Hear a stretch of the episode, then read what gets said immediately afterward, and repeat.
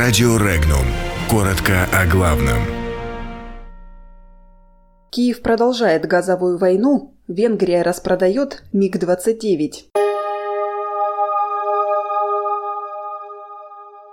Война за транзит газа по Украине продолжается.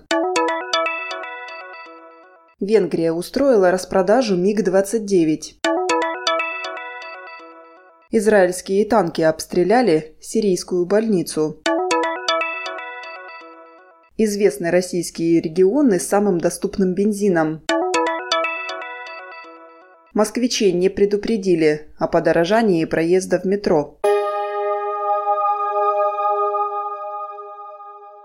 Транзит газа из России в Европу через территорию Украины после завершения нынешнего контракта будет происходить на стандартных европейских условиях, заявил главный исполнительный директор «Нафтогаз Украины» Юрий Ветренко. По его словам, текущий транзитный контракт между «Нафтогазом» и «Газпромом» не соответствует требованиям украинского европейского законодательства, поэтому он не может быть продлен. Если же «Газпром» не будет соглашаться на стандартные европейские условия, заявил Ветренко, российскую компанию ждут новые судебные разбирательства. Министерство обороны Венгрии выставило на продажу весь имеющийся в стране парк советских истребителей МиГ-29. Все истребители продаются единым лотом. Всего в лот входят 19 машин, часть из которых полуразобрана и непригодна к полетам, 20 двигателей, а также три сотни других агрегатов, в том числе авиационные пушки.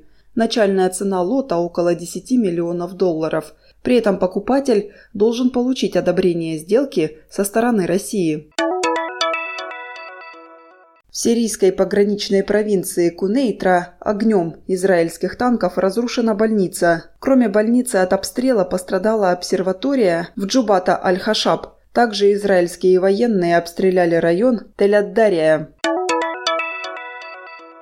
Бензин в России одинаково доступен автолюбителям далеко не во всех регионах. Анализ объема 92-го бензина, который могут купить на собственную среднемесячную зарплату жители разных регионов России, показал, что самый доступный бензин в Ямало-Ненецком автономном округе. После него по доступности топлива идет Москва, а тройку лидеров замыкает Ненецкий автономный округ.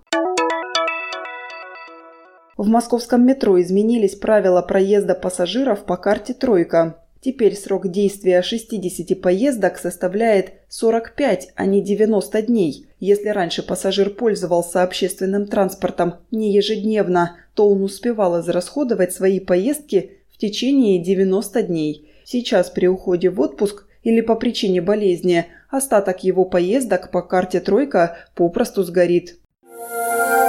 Подробности читайте на сайте Regnum.ru.